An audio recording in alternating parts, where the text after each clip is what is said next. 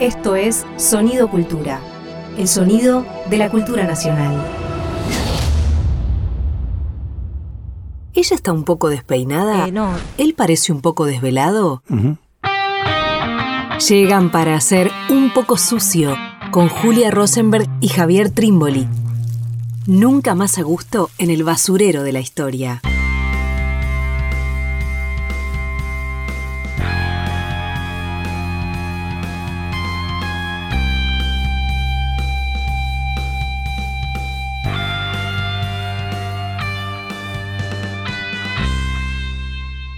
Hola, estamos en Un Poco Sucio y no soy Julia Rosenberg, Javier Trimboli. ¿Cómo andas, Karina Arellano? ¿Bien? Hola, ¿cómo estás, Javi? Bien, bien. Extrañando a nuestra compañeraza Julia, que bueno, no está con nosotros. Les pido ya desde el vamos a vos y a toda la audiencia disculpas. Disculpas, y, y es un muy buen motivo por el que no está con nosotros. Totalmente. Porque pudo adelantar sus vacaciones. En este momento andas por el noroeste argentino. ¡Qué ¿no? Entre, la, entre La Rioja y Catamarca. Qué lindo. Bueno, así que fenomenal. Le mandamos un saludo muy grande. Un saludo enorme, vamos a hacer lo posible por, bueno, es irreemplazable nuestra gran Julia, pero bueno, por quedar dignos. Vamos todavía. Vamos en esa. eso. Vamos Dale. en esa. ¿Y qué vamos a hacer? Bien, hoy tenemos un programa distinto. Eh, en verdad me parece que estamos en una suerte de, de innovación en un poco sucio, con varias veces invitados, invitadas. Tal cual. En este programa también vamos a hacer eso, pero con una particularidad más, ¿no?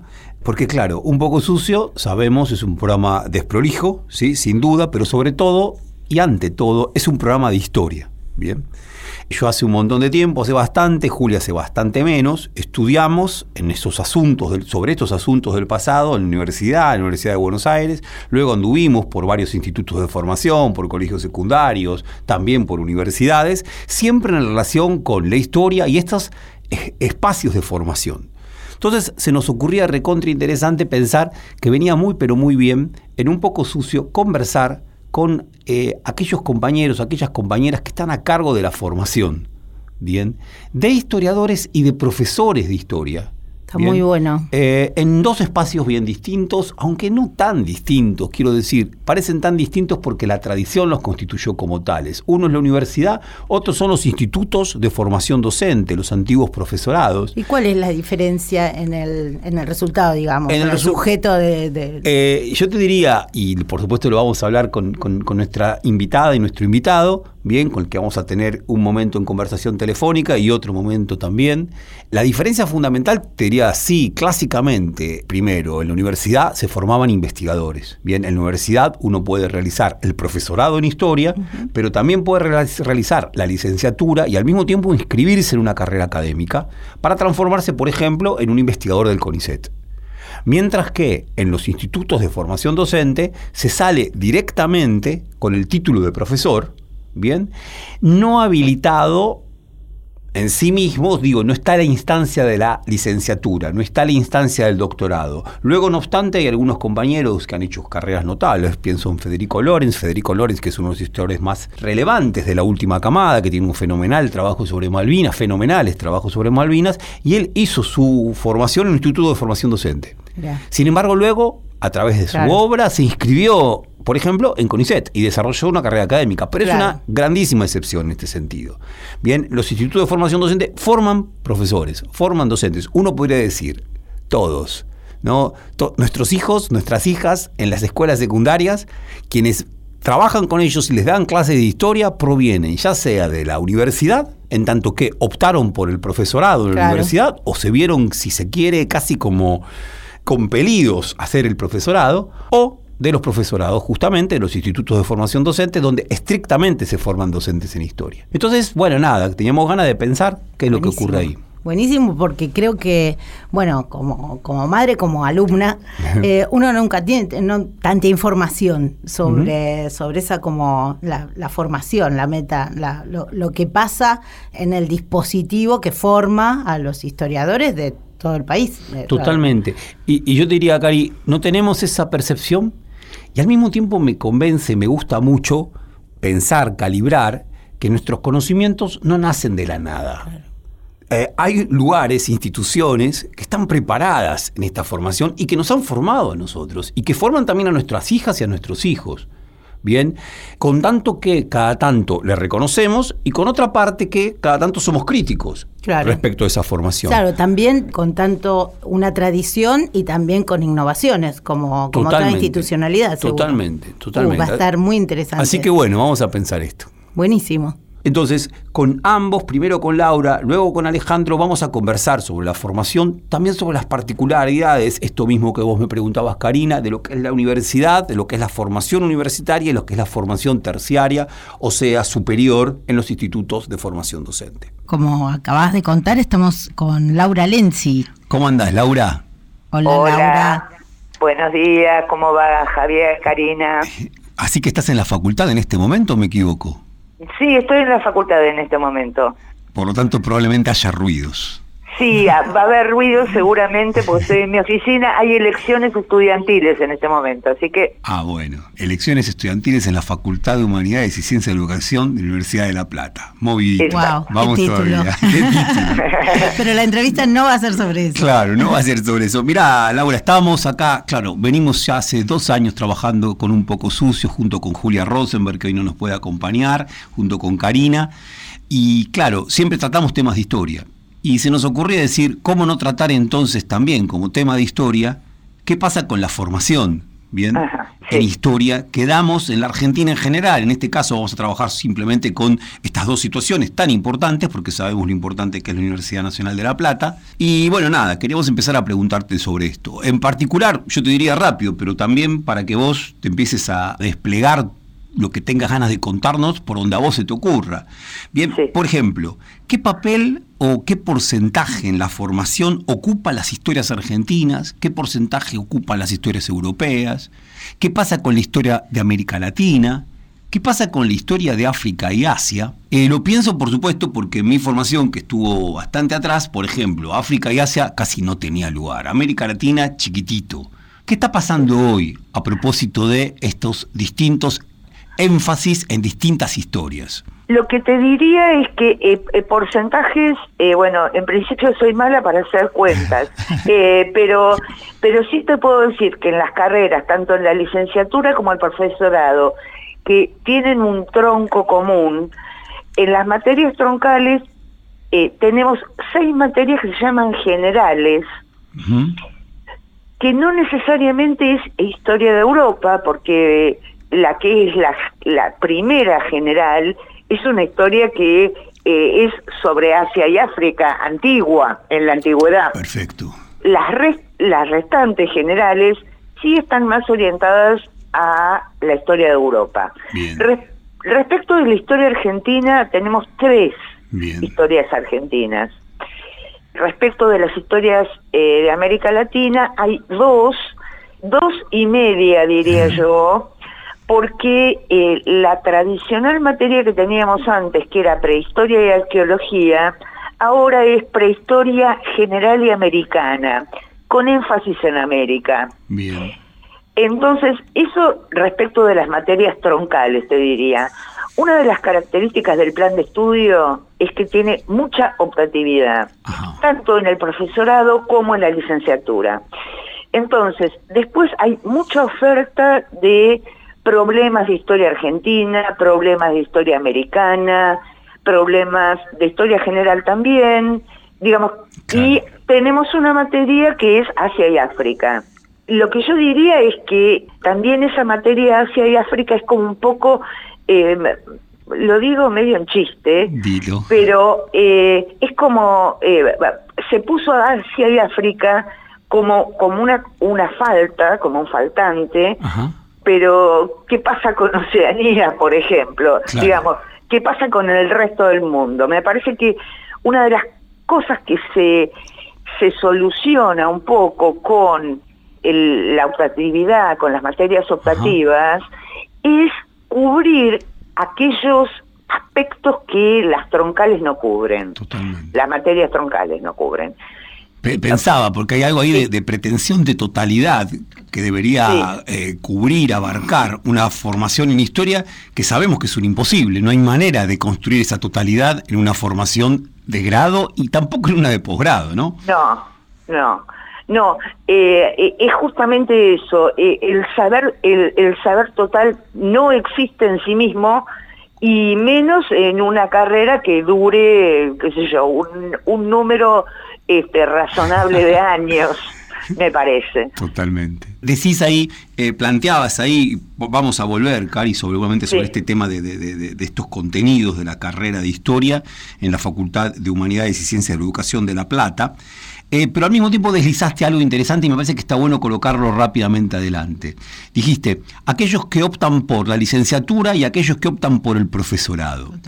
¿Cómo es esto? ¿Son dos caminos? ¿No? Eh, eh, ¿En qué se diferencian esos caminos? ¿Qué quiere decir el camino de licenciatura? O se, o se diferencian después de las troncales. Otra duda que también yo tenía, que creo que, que, que articula con lo que pregunta Javier, es si en esas optativas o sea, ya hay perfiles definidos de estudiantes. Lo que les diría es que los planes de estudio tienen mucho en común, tienen un tronco común, en parte porque la concepción que tenemos es que la docencia y la investigación no son eh, disyunciones, sino que quien, quien investiga enseña y quien enseña puede investigar.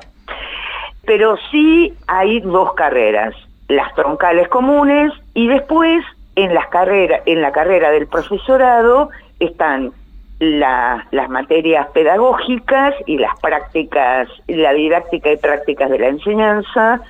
Y en el último plan de estudios se agregó una novedad que es un requerimiento de cumplir con 120 horas de talleres de problemática de enseñanza de la historia, que se van ofreciendo talleres diversos de acuerdo a las especialidades, los intereses eh, del cuerpo docente de la facultad, de la carrera, digamos.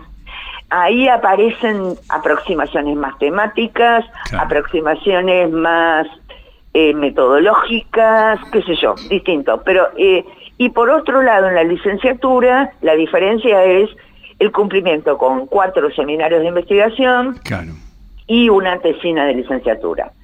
Eh, esas son las diferencias eh, entre las dos carreras.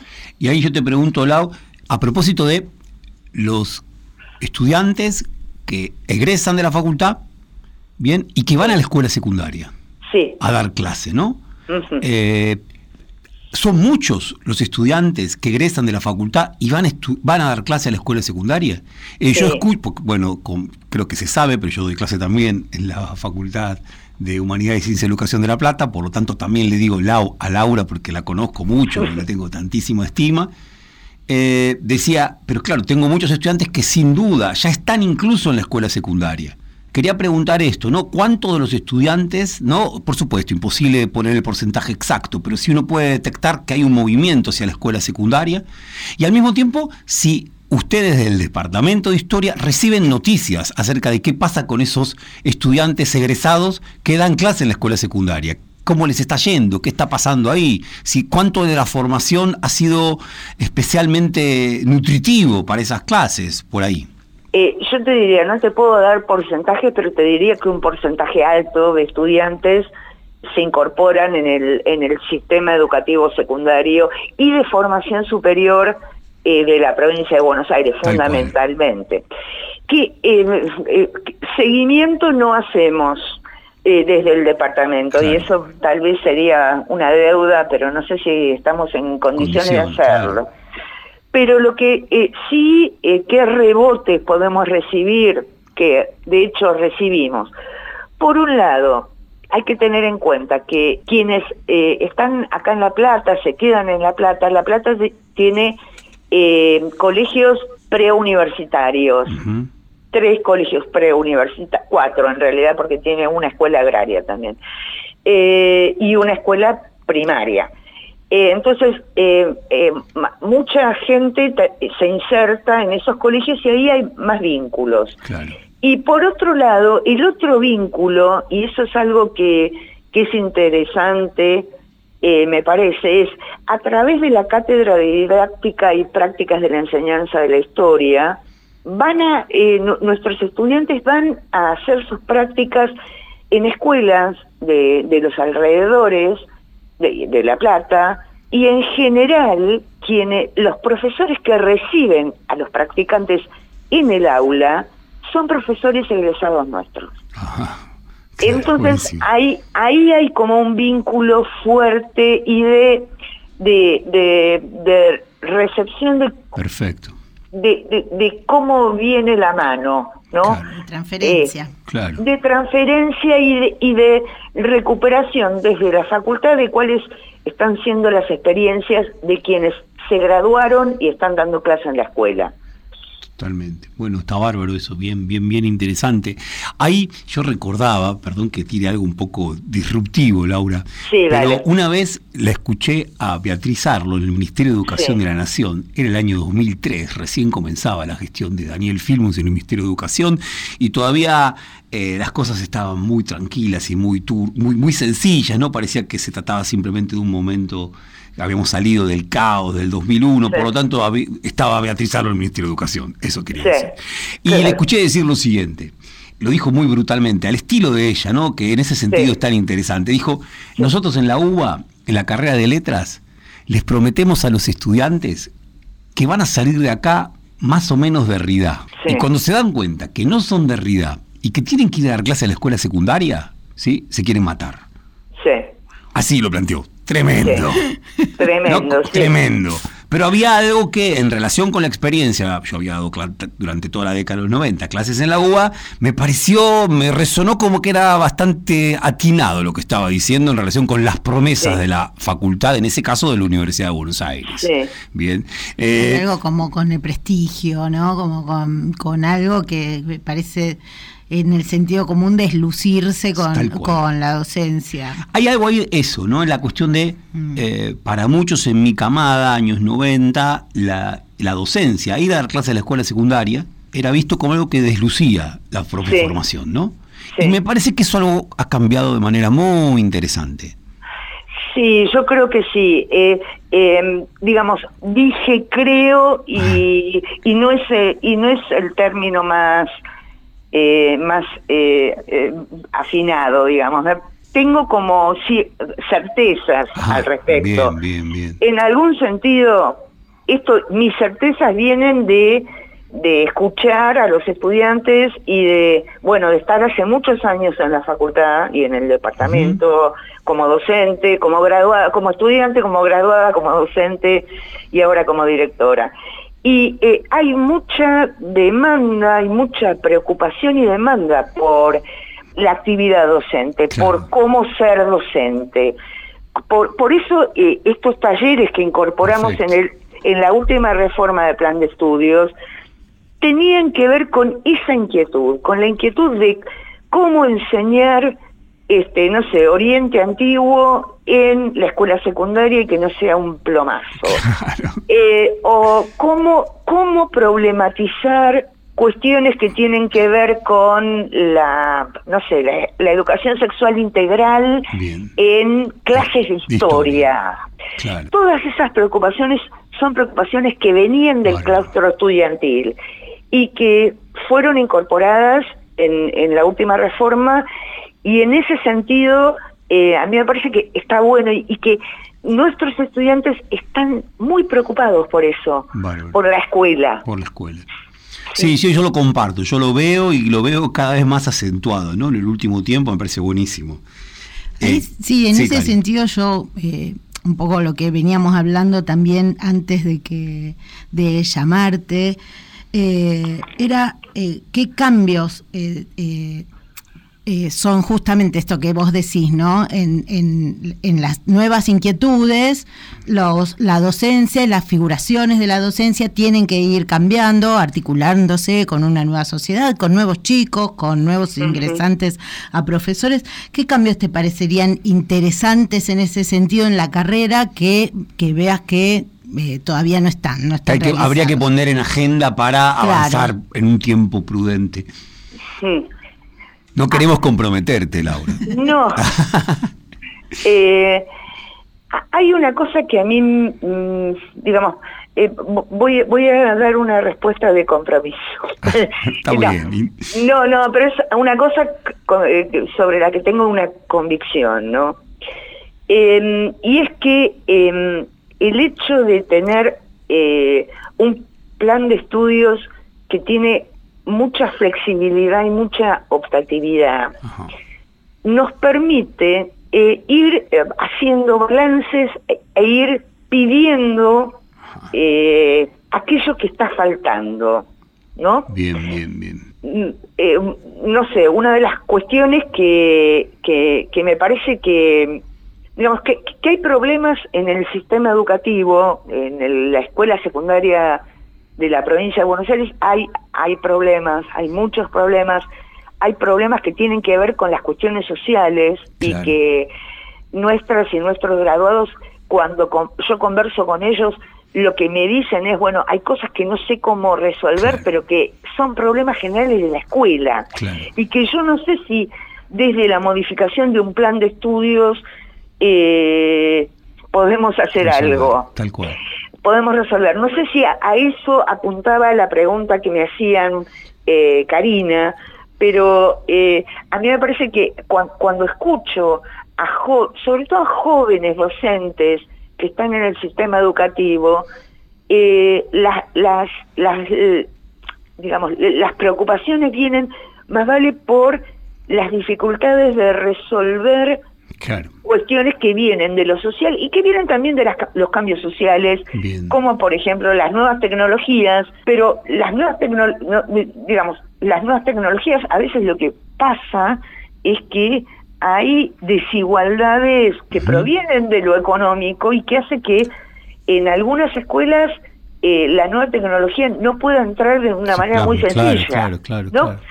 no obstante, bueno, Siempre tenemos algún taller de enseñanza de la historia con las TIC. Bien. Digamos, siempre estamos buscando formas de que en, que en la formación aparezca esto, ¿no? Perfecto, y, y, otra cosa, lo mismo hay materias, la, Secretaría Académica de la Facultad empezó a implementar materias transversales para los distintos departamentos. Es una facultad muy grande que tiene carreras muy diversas. Bárbaro y, y en, las, en las materias transversales aparecen muchas veces esos contenidos que no están en las carreras en sí mismas. Bárbaro, bárbaro. El, el, más, que, más que interesante todo esto.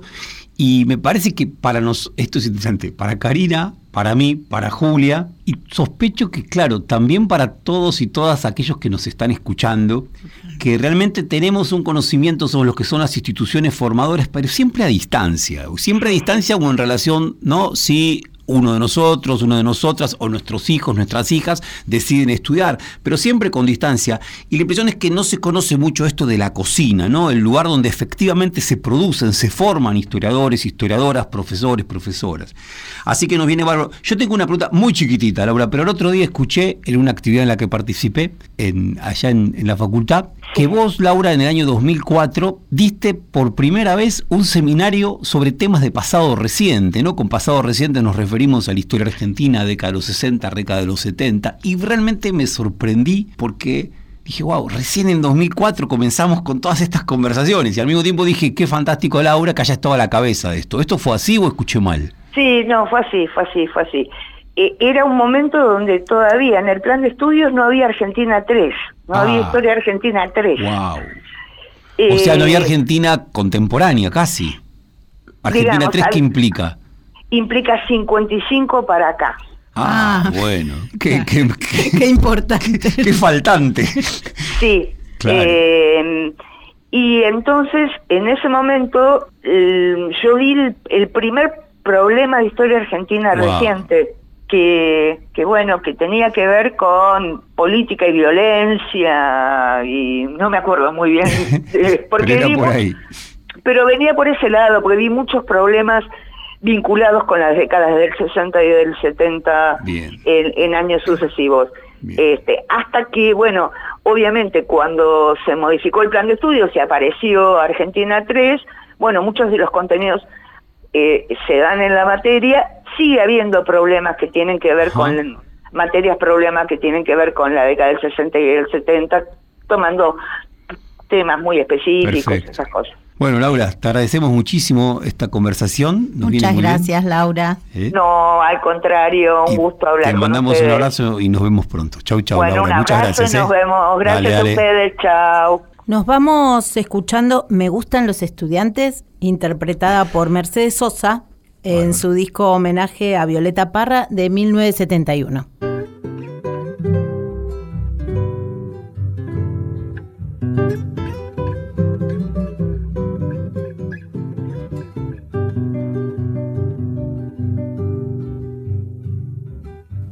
Los estudiantes, jardín de nuestra alegría. Son aves que no se asustan de animal ni policía. Y no le asustan las balas ni el ladrar de la jauría. Caramba y zamba la cosa, que viva la astronomía. Me gustan los estudiantes que rugen como los vientos cuando le meten al oído sotanas y regimientos, pajarillos libertarios igual que los elementos. Caramba y zamba la cosa, que viva lo experimento.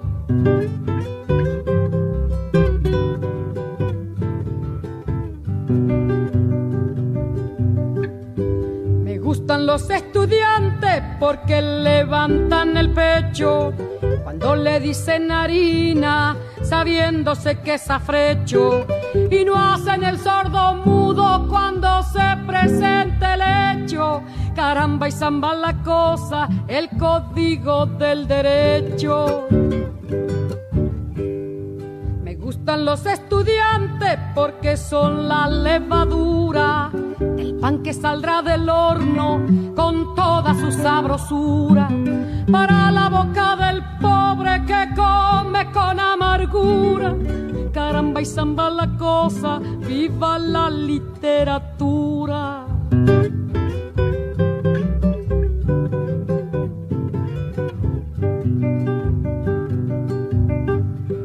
Me gustan los estudiantes que marchan sobre la ruina con las banderas en alto a toda la estudiantina.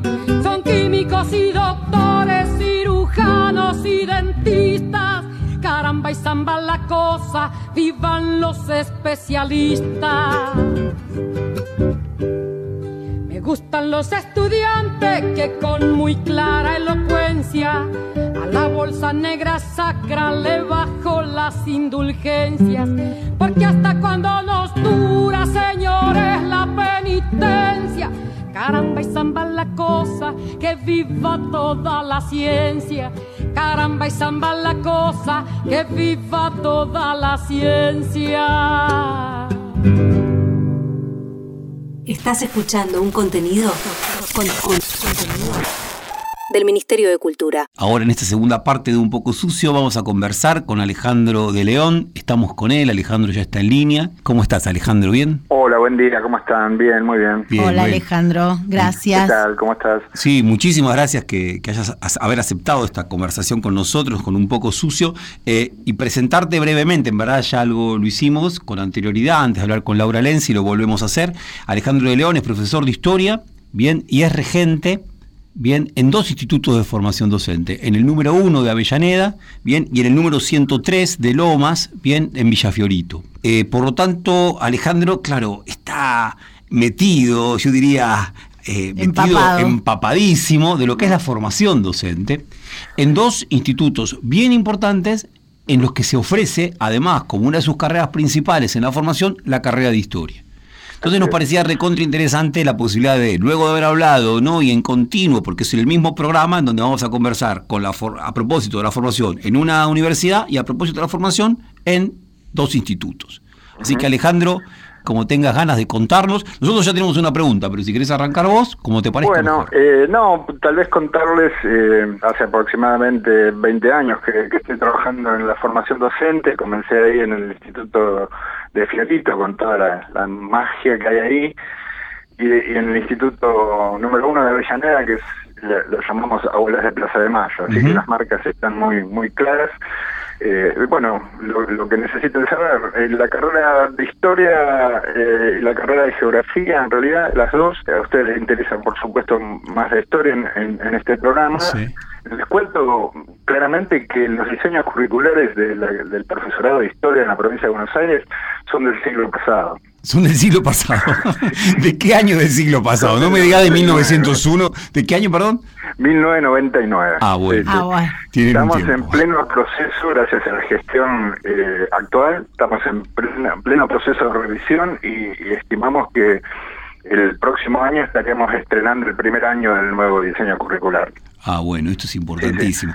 Yo ahí, ya, ya que estamos, te hago una pregunta que claro, me vas a, responder provisoriamente porque justamente estos diseños están cambiando, pero hasta el momento, en la formación ¿no? de un muchacho, de una muchacha que quieren ser profesores de historia, ¿qué peso tienen las materias propias de contenidos historiográficos, ¿no? de contenidos sobre el pasado, y qué peso tienen las materias de carácter didáctico? Eh, está bastante equilibrado. En los profesorados, insistimos, a diferencia de, supongo que de las universidades, eh, insistimos en cómo enseñar el contenido, ¿no? Eh, nos parece que no formamos licenciados en historia, sino que formamos profesores y profesoras. En ese sentido, cada contenido va acompañado de su didáctica.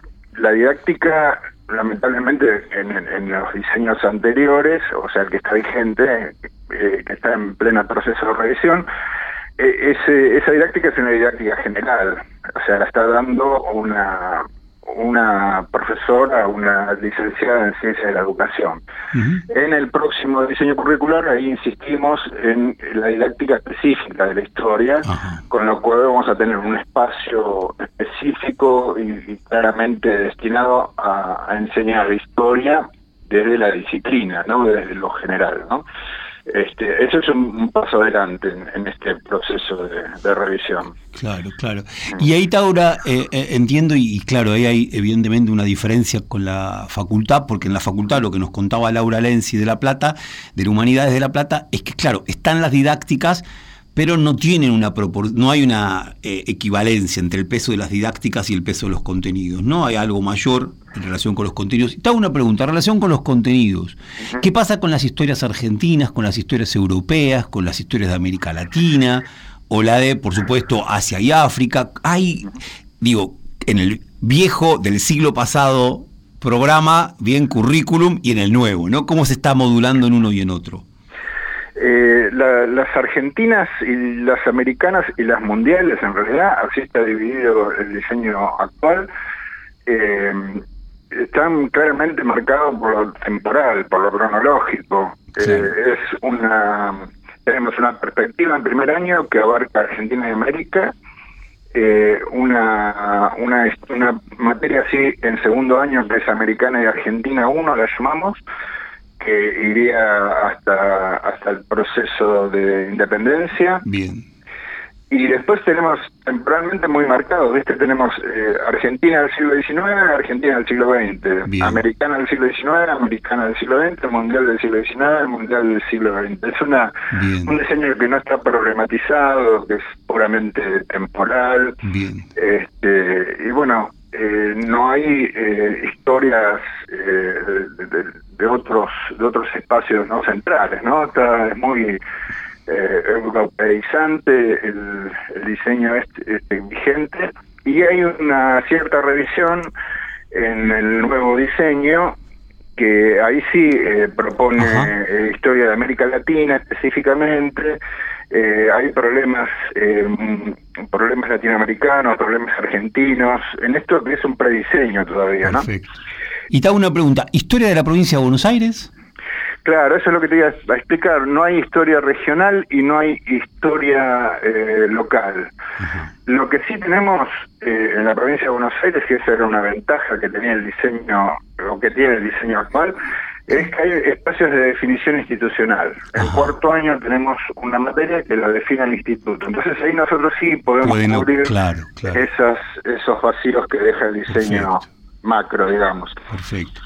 Sí, sí, sí, sí, no, vos, Alejandro, en, en, los dos institutos esos esos este, esos espacios están cubiertos con pedagogía de la memoria. Ajá, bien. Eh, nos preocupa ahí, sí, vemos mucho lo local, investigamos lo local, eh, reconstruimos biografías de desaparecidos, hechos de represión, eh, muy muy específicamente en lo local. Bien, ¿Mm? perfecto. Y en el Instituto Abuelas, en el Abuelas tenemos sí historia de África. Alejandro, yo quería saber cuántos años, en cuántos años se hace la carrera aproximadamente y qué tipo de perfil de joven o de, o de bonaerense va hacia, hacia cursar el profesorado. Lo- los profesorados son de cuatro años. Todos los profesorados de la provincia de Buenos Aires eh, tienen una duración de cuatro años por plan de estudio. No todo el mundo eh, lo hace en cuatro años ni necesita hacerlo en cuatro años, ¿no? Porque generalmente, bueno, el perfil o, o las, las características de nuestros estudiantes son chicos y chicas muy eh, muy este, solicitados por, por lo social, que tienen que trabajar durante todo el día y van a cursar a la noche. Bueno, cuando iniciamos el profesorado en Fiorito, eh, el- la mayoría o muchos de ellos venían de cartonear, cartonear en Cava y, y lo tenemos que esper- esperar para que ingresen al profesorado. Este, toda una situación social eh, tremenda que lamentablemente en parte eh, poco volvió. Pero bueno, eso va a ser un compromiso entre el docente y, el- y los y las estudiantes eh, muy fuerte, un vínculo muy fuerte de, inclusión, de retención, de ayuda, de, de, amor hacia el estudiante y a, y a- que progrese y llegue a su fin con la mejor calidad posible. Como decía un compañero mío, eh, acá no te regalamos nada, te escuchamos, te entendemos, te ayudamos, pero, pero la exigencia es, es fuerte. Entonces, eh, inclusión con la mejor calidad posible y acompañamiento de las trayectorias, pero dejando el cuerpo ahí. Sí, sí, sí, sí, con un compromiso muy fuerte de mis compañeros. eh. Totalmente. Qué interesante, ¿no? Que para esos chicos esté, sea la historia, la herramienta de conocimiento para Totalmente. también para una, una mejora concreta de las condiciones materiales de vida, que puede ser tener un carre- una carrera de profesor. Tal cual, a mí me pasa, yo, yo doy clase en un instituto de formación docente en la ciudad de Buenos Aires y también doy clase en la, en la facultad, en la facultad en- allá en La Plata, y en el instituto eh, la edad son más grandes todos. Claro. Eh, las compañeras, los compañeros son más grandes porque claro, la carrera les cuesta porque están trabajando, están trabajando no codo a codo con lo que estudian. Bien, por lo tanto tiene otro tipo de, eh, de densidad también lo que ocurre en el aula, que a veces es una densidad maravillosa realmente, ¿no? Sí, sí, sí, es hermoso, es hermoso ahí, eh, bueno, aparece Freire en todas sus dimensiones. ¿no? Claro, claro. Eh, eh, es, es impactante. Y bueno, eh, entiendan ustedes también, que por ahí el público no lo conoce, el profesorado se cursa todos los días, de lunes a viernes. Incluso hay algunas materias que pueden ya cursarse el sábado en el Instituto de, de las Abuelas de, de Avellaneda. Y a eso tenés que agregarle que los cuatro años eh, tienen práctica, práctica docente, y la práctica docente es a contraturno. Ahí es donde se empieza a complicar las trayectorias. Se vuelve difícil, se alargan esos Claro. cuatro años. Claro, Se claro. alargan bastante. El, Claro. el- eh, ¿Tenemos tiempo para una preguntita Sí, más? sí, sí. Eh, en verdad, lo mismo le preguntábamos a Laura Lenzi, ¿no? De, de Humanidades de La Plata. Una vez que los muchachos, las muchachas se reciben como profesores de historia, eh, ¿ustedes siguen teniendo vínculo con ellos? ¿Saben cómo les va en las escuelas secundarias en las que entraron a dar clase? ¿Tienen algún tipo de retroalimentación, de conocimiento o el vínculo se distancia? No, tristemente el, el vínculo se distancia, no hay centro de egresados, entiendo, en ninguno de los dos institutos. Y ¿sabes dónde se produce el vínculo? Eh, yo, por ejemplo, también soy profesor de, de práctica. Entonces llevo las chicas y los chicos de tercer año y cuarto año a practicar a las escuelas de la zona. Y generalmente el profesor o la profesora orientadora son exalumnos del instituto nuestro. Así ahí los veo, los, los sigo viendo, pero en esas condiciones, no hay nada institucional, digamos. Bárbaro, bárbaro, interesante. Nosotros me parece que acá en un poco sucio nos estamos volviendo militantes de que entre, entre las instituciones formadoras y los egresados se empieza a construir un ¿no? algo más, más rico, ¿no? Esto que acabas de contar es fantástico y Laura nos contaba desde La Plata algo muy similar también, Total. que en el Claro. momento de las prácticas se reencontraban con profesores que habían salido de esa misma universidad. Ah, mira qué interesante. Sí, sí, sí, interesante. evidentemente hay algo ahí muy rico a aprovechar, ¿no? Y a construir también. En este cambio eh, al nuevo diseño curricular, eh, vos, o sea, ¿cuáles son los tus puntos preferidos? O sea, lo que vos digas, che, Claro. esto es un gol o, o pongo una, pongo una ficha acá, eh, en, en- en tal cosa me parece que va a funcionar. Eh, mira, nosotros en, en una reunión de- del prediseño observamos, a ver, mi marca fundamental en la, en la docencia es- son los derechos humanos. Y eh, observamos que habíamos perdido la línea pedagógica de derechos humanos. Eh, en una reunión en La Plata la propusimos junto, junto con Claudio Romegieri, propusimos eh, volver a esa línea, no, no perderla. Eh, Claro, claro. Esta gestión, la verdad que muy democrática, y escuchándonos en la reunión posterior de Mar del Plata la incluyó. Bien. Así que bueno, estamos satisfechos con eso, que sostenemos eh, que esa parte de, de la formación docente que para nosotros es fundamental, ¿no?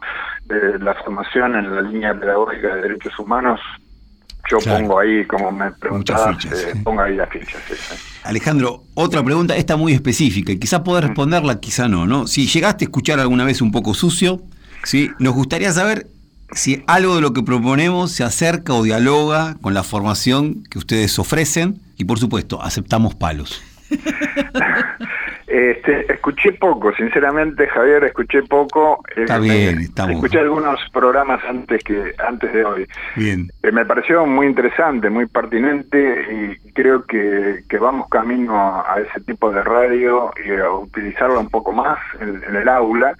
Estamos utilizando algunos podcasts eh, en aula y hay compañeros que, que se los hacen construir a los estudiantes. Les hace construir podcast a los estudiantes. Sí, sí, sí, más allá de- de- del propio de ustedes, ¿no? Que, claro, no, más vale, claro. digo, este formato me parece que, que va camino a, a- a instalarse en la formación docente y en las escuelas, porque los chicos creo que lo digital lo manejan Vale. muchísimo mejor que nosotros. Bien. Igual valorar, eh, te digo, te repito, a pesar de no haber escuchado mucho, eh, valorar que haya podcasts ya hechos eh, sobre el- un tema historia Perfecto, que no a todos les divierte demasiado, ¿no? totalmente. Invertir tiempo en eso es maravilloso.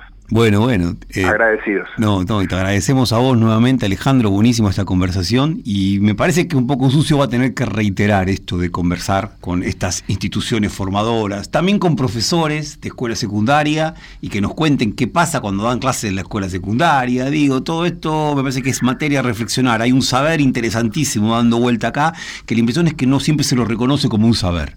Sí, de hecho, Alejandro, te comprometemos para cuando quieras o mandarnos.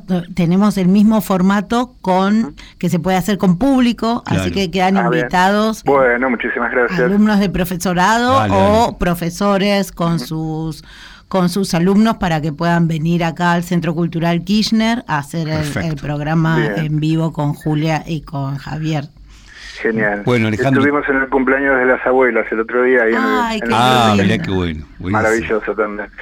Bueno, Eh, te- no, agradecerles a ustedes la, la, la, la invitación eh, y te puedo asegurar que, que si buceamos en el conurbano y en los institutos de formación docente hay historias maravillosas, en las escuelas secundarias hay historias maravillosas. Hemos hemos tratado con, con Bergoglio cuando era Bergoglio, porque teníamos una hijada de Videla, eh, señalizamos esquinas eh, por la memoria con, con domicilios de desaparecidos, trabajamos en el paso de Banfield, eh, hay, hay un montón de, de Claro, trabajos que claro. se pueden contar y que tal vez a ustedes les interesar. Bueno, Alejandro, te mandamos un abrazo muy grande desde un poco sucio. Sí, muchas gracias. Dale, y No. seguimos en conversación, por supuesto. No, no, no, les agradezco ya. Un abrazo grande. Hasta luego. Chao, Hasta hasta luego. luego. Bueno, nos vamos de este bloque escuchando la guitarra de y por los auténticos decadentes, eh, grabada en su disco de Mi vida loca de 1995. Javi. 1995. Bueno, no sé Qué qué- gran tema. No si te ayudé en algo en este Me capítulo ayudaste tan muchísimo. Karina. Es un capítulo especial y estuvo bárbaro. especial. Digo, hay que escuchar y hay que escuchar mucho. Me parece que también una radio o también un programa un poco sucio de historia implica a veces escuchar mucho todo esto que está tan invisibilizado, Total. que tiene que ver con la formación que tiene que ver con la formación en la universidad y sobre todo, por supuesto, en los institutos de formación docente que están implantados en todo el país, en toda la provincia de Buenos Aires y que poco se sabe sobre ellos y que es muy fácil, por supuesto, eh, hablar mal de lo que ocurre en la escuela, sin saber efectivamente y sin pormenorizar lo que ocurre en las escuelas y lo que producen nuestros profesores, lo que producen nuestros docentes. Total, sabes que yo me quedé un poco con, con, con, las dos entrevistas con esta sensación de las figuraciones que hay sobre la docencia ¿no? y las políticas que hubo de desprestigio a partir de lo que de lo que dijiste César lo más las políticas concretas y, puntuales, dirigidas hacia la docencia, o sea, no solamente hacia la organización sindical, sino hacia el docente en su espacio de trabajo, en la legitimación de su conocimiento, en su salario. Totalmente. Eh, así que me parece que es importantísimo Mira, esta línea. Me parece que es bárbaro. Ahora me, me pongo alto. Con una cita de Walter Benjamin, que trabajábamos con este colega a quien Alejandro citaba, Claudio Romegiali, eh, Walter Benjamin en sus llamadas tesis de filosofía de la historia dice algo así como que existe una cita secreta entre las generaciones que fueron y la nuestra. ¿no? Y esa cita secreta que existe entre las generaciones que fueron y la nuestra es lo que ocurre en el aula. ¿no? Y ahí está el profesor.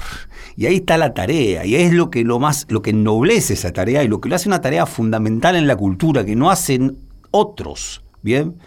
y que claro, está llena de dificultades. Ahora, dificultades que generalmente se resuelven sencillamente bastardeando la tarea docente, bien, no dándole la relevancia que efectivamente tiene, que es nada más y nada menos que producir ese encuentro, quizás es un instante entre generaciones que es tan fundamental por una cultura. Y que tampoco tiene que ver con la comercialización y el consumo, absolutamente nada. Nada, nada. nada.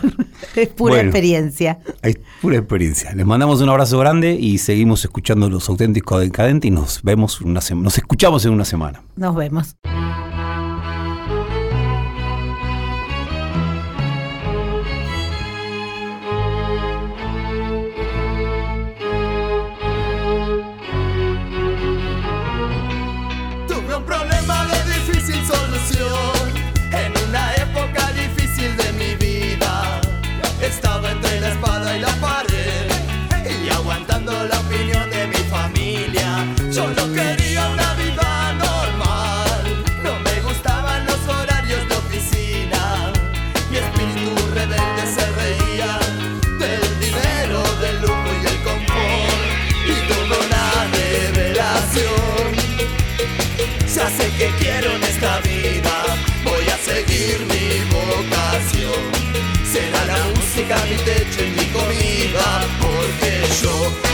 Quiero trabajar, no quiero ir a estudiar, no me quiero casar.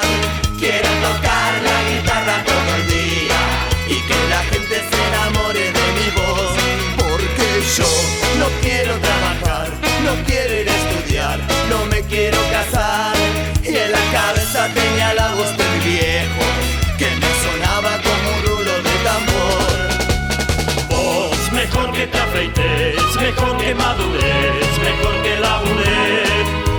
cansé de que me tomes la cerveza, te voy a dar con la guitarra en la cabeza.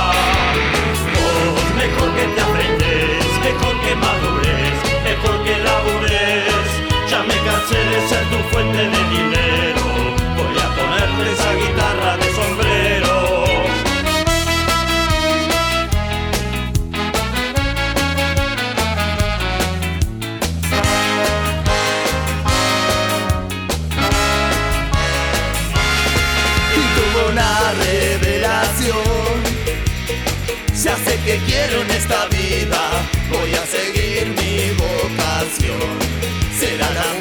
mi leche mi comida, porque yo no quiero trabajar, no quiero ir a estudiar, no me quiero casar. Quiero tocar la guitarra todo el día y que la gente se enamore de mi voz, porque yo no quiero trabajar, no quiero ir a estudiar no me quiero casar Y en la cabeza tenía la voz de mi viejo Que me sonaba como un rulo de tambor mejor que te afeites, mejor que madures Mejor que labures Ya me cansé de que me tomes la cerveza Te voy a dar con la guitarra en la cabeza Vos mejor que te afeites, mejor que madures Mejor que labures ya me cansé de ser tu fuente de dinero. Voy a ponerte esa guitarra de sombrero.